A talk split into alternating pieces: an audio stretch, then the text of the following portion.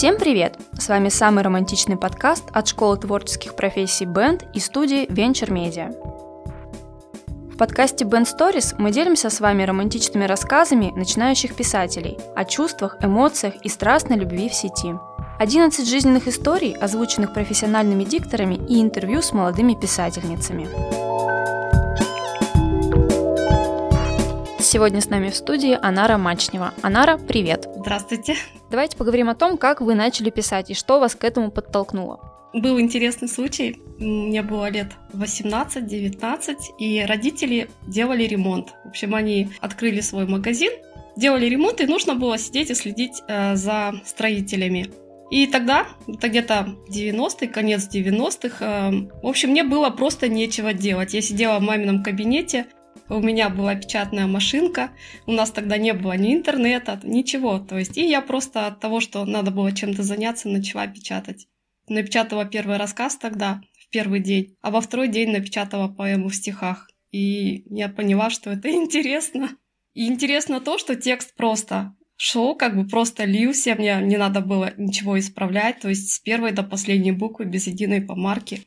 И потом мой рассказ э, даже взяли в библиотеку в областную. Скажите, а ваша основная работа связана с писательством? Ну, вообще я переводчик, я перевожу, но это не художественные, не э, какие, просто документы всякие, договора. Вот, с писательством не связано, но я изучала филологию в университете и как бы немножко знаю, что такое текст, как с ним обращаться. То есть писательство — это больше хобби, да? Где черпаете вдохновение? Вдохновение, да вообще в жизни столько историй происходит, что такое э, ни в сериале, ни в фильме не увидишь. Я запоминаю эти истории, ну и моя жизнь тоже была полна всяких поворотов, э, событий, из которых можно из каждого написать какой-то рассказ, какую-то мини-историю. А как часто пишете? Ну, писать начала недавно. Начала, когда познакомилась с бенд и пошла на их курсы и поняла, что у меня это получается. Больше всего мне нравится история о любви, но я больше, чем рассказы, я больше пишу стихи. Конечно, я начала раньше писать, в 2019 году начала писать.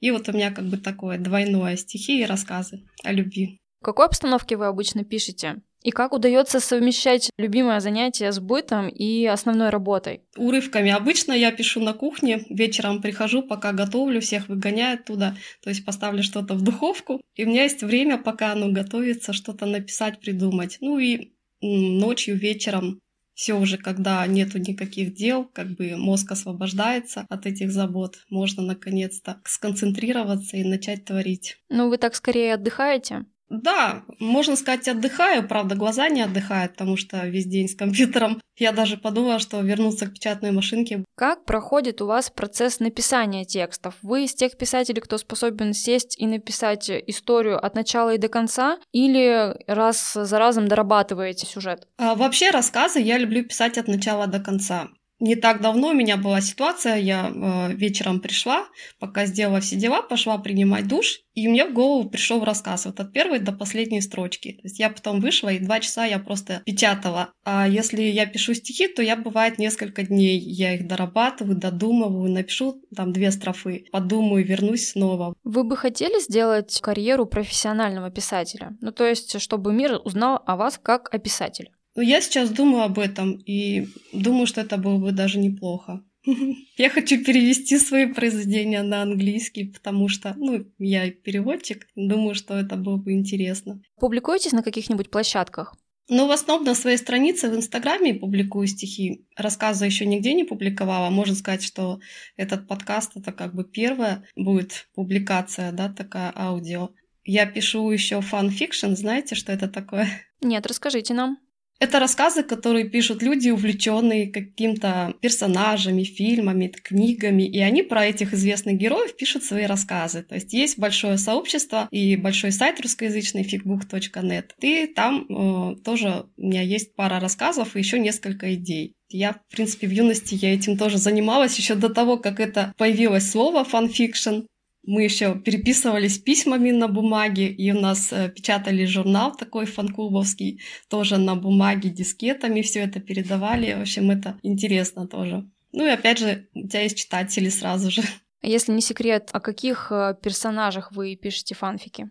Так, ну, Когда была подростком, писала о группе Modern Talking. Это была моя любимая группа. Они меня, да, Томас Андерс. Благодаря ему я выучила английский. Я этому очень рада, даже с ним встречалась и сказала ему, что благодаря вам выучила. Он сказал, это был лучший комплимент в моей жизни. Вот, сейчас мне нравится творчество Бенедикта Камбербэтча после моей поездки в Лондон. Мне нравится тоже когда я ну, что-то пишу, и люди, которые тоже его любят, они это читают, им нравится. А вы уже сталкивались с какой-нибудь э, жесткой критикой в свой адрес, в адрес э, своих текстов, например? Жесткой нет. Может быть, еще очень ну, не так уж много людей их читала, чтобы сильно критиковать, но на курсе от Бенд, даже от редактора, э, в сторону текста у него не было никогда никаких нарицаний. То есть то, что касается языковых средств, стилистических приемов и так далее. Ну вот по сюжету были вопросы, что ему как мужчине, может, что-то логически там казалось не совсем правдоподобно. А так пока нет. Ну, может быть, это меня еще ждет. А вообще как к критике относитесь? Я такой человек позитивный, я отношусь позитивно, но все равно в каждой критике есть доля субъективизма, поэтому не расстраивайся. Скажите, пожалуйста, ваш э, рассказ основан на реальных событиях? Да, этот рассказ основан на реальных событиях, и когда нам выпала эта тема, я сразу вспомнила эту историю. Эта история произошла с вами или с кем-то из ваших друзей, знакомых? Произошла со мной, да. И это вообще как бы кусочек истории, как мне редактор потом сказал, что в этой истории, в этом рассказе прячется повесть. Потому что там есть и до, как бы предыстория, и есть то, что было после. Сказал, что я должна ее написать, но я еще не решаюсь, потому что тема очень тяжелая.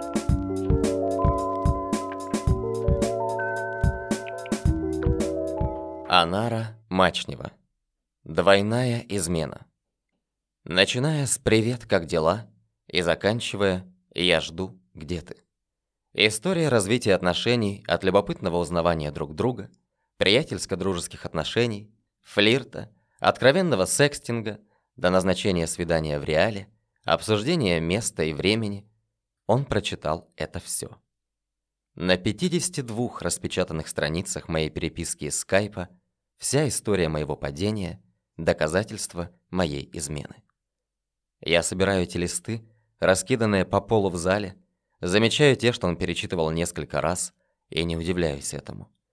Я оказалась удивительно хороша в описаниях сексуальных действий. Моя фантазия изобретательна, слог легкий. Я не придумываю сложных метафор и эпитетов. Описанные мной сценарии очень легко представить, и они возбуждают. Я представляю, как он читал эти строки, предназначенные не для него. Мне становится дурно. Вспоминаю, с каким белым от ярости лицом он встретил меня, когда я вернулась с корпоратива. Схватил за локоть и потащил в спальню. Стал грубо срывать одежду, повалил на кровать и овладел. Он был в ярости. Он мог убить меня, и мой инстинкт самосохранения подсказал, что лучше не сопротивляться. Я просто терпела, мне даже не было больно. Размягченное после ласк любовника тело принимало чужую плоть, не реагируя амортизируя. Пока он пыхтел надо мной, я пыталась проанализировать ситуацию и поняла, что, скорее всего, каким-то образом он узнал. Тогда я не подумала на скайп, но теперь знаю. Скайпу нельзя доверять личные сообщения. Мои мучения закончились довольно быстро. Он сказал, что разводится, и ушел из квартиры, хлопнув дверью. Я встаю, испытывая иррациональное чувство облегчения. Наконец-то огромный гнойный нарыв прорвал, и все, что копилось годами, вышло наружу. Привожу в порядок зал, иду на кухню, ставлю чайник, пишу подружке в Вайбере. «Ленк, прикинь». «Что?» Мой муж прочитал мою переписку с М. «Капец, и что?» Он все распечатал, прикинь, 52 страницы. Ходила, сейчас собирала, порвала, выкинула все. А чё ты не удаляла сообщение? Да блин, я не думала, что скайп хранит это все и автоматически включается. Капец. Что теперь делать будешь? То, что надо было сделать еще два года назад. Подам на развод. А, ну конечно. Ну писец, блин. Наливаю себе чай. Жалею, что не курю, было бы уместно. Думаю о том, почему все так вышло. Так некрасиво, пошло и мерзко. Два года назад я решила, что разведусь. Два года назад виновным и предателем был бы он. Два года назад я могла гордо уйти с чувством оскорбленного достоинства. Вспоминаю те времена. Я была наивна, видела признаки надвигающейся угрозы, но не могла сложить вместе все факты. Как он начал вдруг следить за собой, как он регулярно покупал себе новые вещи, как он постоянно блокировал свой телефон, как он, придя домой с работы, сразу шел в ванную, как частенько задерживался, не отвечая на мои сообщения. Его выдал неурочный звонок. И вентиляция между туалетом и ванной, которая хорошо пропускает не только запахи, но и звуки. Вспоминая, как обрушился мой идеальный мир, когда я услышала, как он по телефону целует чьи-то груди, как сердце застыло и едва начало биться снова, как больно мне было от того, что он невозмутимо вышел, будто ни в чем не бывало, как кричал на меня, обвиняя в подслушивании, как врал мне самым бесстыдным образом, уверяя, что так он общается со своим напарником по работе, как строил из себя невинно обиженного еще несколько дней, не замечая, что я держусь только на фенобарбитале. Вспоминая все это, я надеюсь, что ему было хотя бы в половину так же больно и горько, когда он читал мою переписку. Вытираю подступающие слезы. Я могла развестись тогда и остаться ни с чем. Вернуться домой к родителям, чтобы выслушивать их «мы же тебе говорили». Оставить ему свою квартиру, которую он хитро и нагло записал на себя после нашего переезда. Быть неудачницей в глазах родни. Зато не изменницей, не падшей бесчестной женщиной. Я не планировала такого исхода. Тогда, два года назад, переварив его предательство, я решила, я разведусь. Но тогда, когда это будет мне выгодно. Я выбрала сложный путь. Я просто хотела стать финансово независимой и гордо уйти. Я не планировала мстить и изменять в ответ. В мои планы не входило влюбиться. Но, похоже, мое отвыкшее от нежности сердце решило иначе. Последние два месяца я говорила ему о разводе. Я уже знала, что могу увлечься другим мужчиной, но он начал паниковать, заваливал подарками, уговаривал завести ребенка и строил радужные перспективы дальнейшей жизни. И я не решалась. Не просто быть тем, кто все разрушит, даже если уже давно пора. Решаю, что чая мало, наливаю себе стопку коньяка. Что ж, пожалуй, стоит поблагодарить создателей скайпа за ускорение процесса. Гордиев узел разрублен, и завтра я пойду в суд и напишу заявление.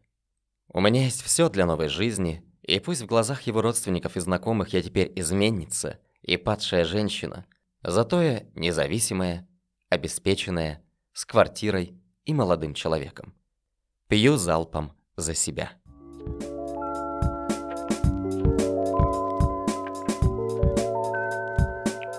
Когда читала ваш рассказ, у меня сложилось такое впечатление, что ваша героиня хотела быть пойманной. В принципе, она могла разорвать эти отношения с неверным мужем еще два года назад. Да. Но осталась с ним. Как вы считаете, она хотела быть пойманной и отомстить ему, или просто так сложились обстоятельства?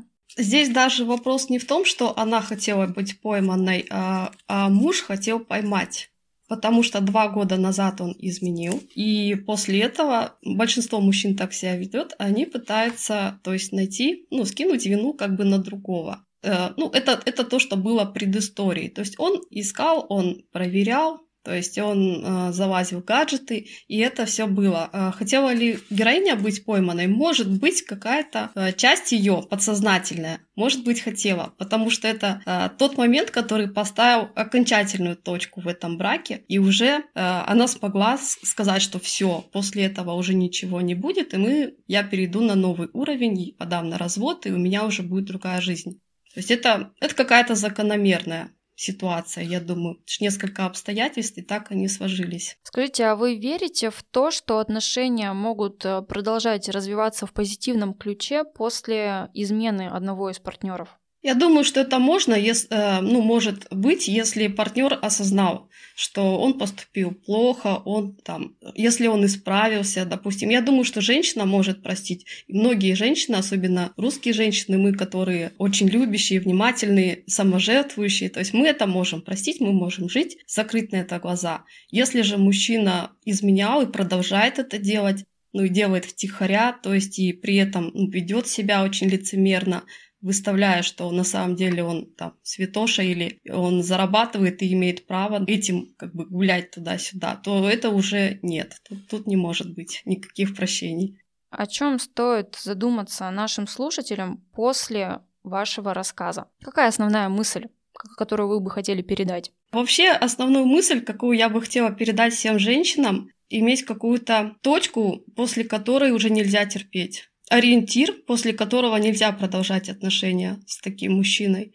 К сожалению, слишком часто встречаются ситуации, когда мужчины даже поднимают руки, женщина терпит. То есть надо для себя поставить границы. Да, надо себя ценить, э, свою жизнь, вообще себя как личность. Это сложно, но самое главное не жертвовать собой, это уж точно. Абсолютно с вами согласна. Скажите, вы верите в любовь в сети? Нет, нет. Я просто, допустим, для общения и для того, чтобы влюбиться в сети, увидеть и поговорить с человеком это мало. То есть нужно еще запах там почувствовать, как пахнет парфюм, например, там, как он двигается, как он, а вдруг он смешно там коряво ходит, и тебя это будет раздражать. И вот поэтому нет, нужно личная встреча, это точно всегда нужна.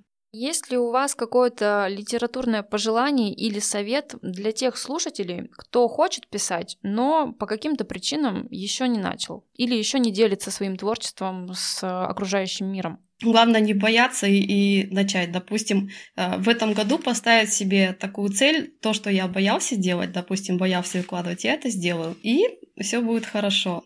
Самое главное делать. У вас такое было? Если честно, вот этот рассказ э, я боюсь показывать родителям. И, ну, они этого не знают. Вот, многие мои знакомые не знают, но я это делаю. Да, это довольно личная история. Да, так, так и есть. Стихи, да, я спокойно публикую на, на ну, себя в Инстаграме. Э, самая забавная история со стихами, когда моя бывшая директор э, прочитала один стих, он очень о страстной любви такой, и э, она мне сказала, кому это ты написала, это точно не своему мужу. Ну, у меня сейчас э, другой хороший муж, точно не своему мужу. Что это такое? Я сказала, вы знаете, это просто стихи. Мне просто, ну, пришел этот текст, какая, в принципе, вам разница? Но вот э, несколько раз она мне сделала эти замечания, я ее отписала просто от своей страницы и все. Так и нужно бороться с да. хейтерами, я да, считаю. Да. Было очень приятно с вами пообщаться и познакомиться. Желаю вам выполнить все цели, которые у вас намечены, обязательно перевести свои тексты на английский язык и делиться дальше с миром своим творчеством. Спасибо большое.